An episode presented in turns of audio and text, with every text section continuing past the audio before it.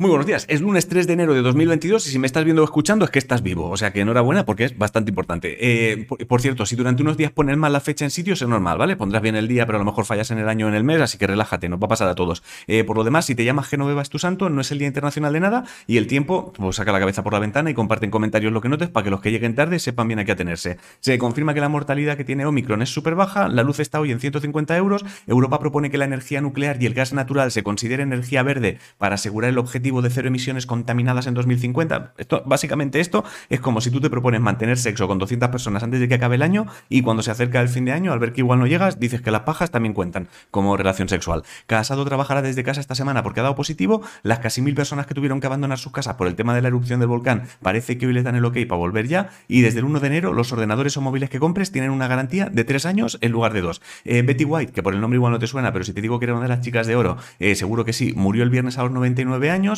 Eh, al rapero Lil Devin le asesinaron en Nochevieja y en el Tíbet han encontrado una begonia de 3 metros de alto. La foto es bonita, ¿eh? El Getafe le ganó al Madrid en fútbol, el Barça al Mallorca y en la primera etapa del Rally Dakar, Carlos Sainz quedó segundo. En primer puesto quedó Nasser Al-Timtials. Nasser, no si estás viendo esto, no te enfades, ¿eh? no, no iba a decir bien tu nombre, era imposible. La nave que tienen los chinos en Marte ha enviado nuevas imágenes de Marte y son exactamente iguales que las que ya has visto otras veces, o sea, un descampado naranja. Yo mandaría fotos cuando encontréis algo que llame la atención, ¿vale? Un cervatillo, sobre de ketchup, una sandwichería. Y si te molan los podcasts de humor y misterio, tienes uno nuevo de misterios cotidianos en todas las plataformas donde se escuchan podcasts. En videojuegos, si te mola Tomb Raider, acuérdate que hasta el 6 de enero tienes la trilogía gratis en la Epic Store en eSports. Ayer se anunció que la final de la Flow Free Leaguers se celebrará en Madrid o Sevilla y, hoy Vodafone anuncia su roster del LOL, ¿vale? Y ayer se publicó también la lista de los que estarán en Egoland 2. El horóscopo dice que si prestas atención a las decisiones que tomes desde ya, este podría ser el año donde tu vida se ordena. Si no sabes qué comer, eh, hazte una crema con todas las verduras que se estén poniendo pochas. La adivinanza de hoy es que cae pero nunca se hace daño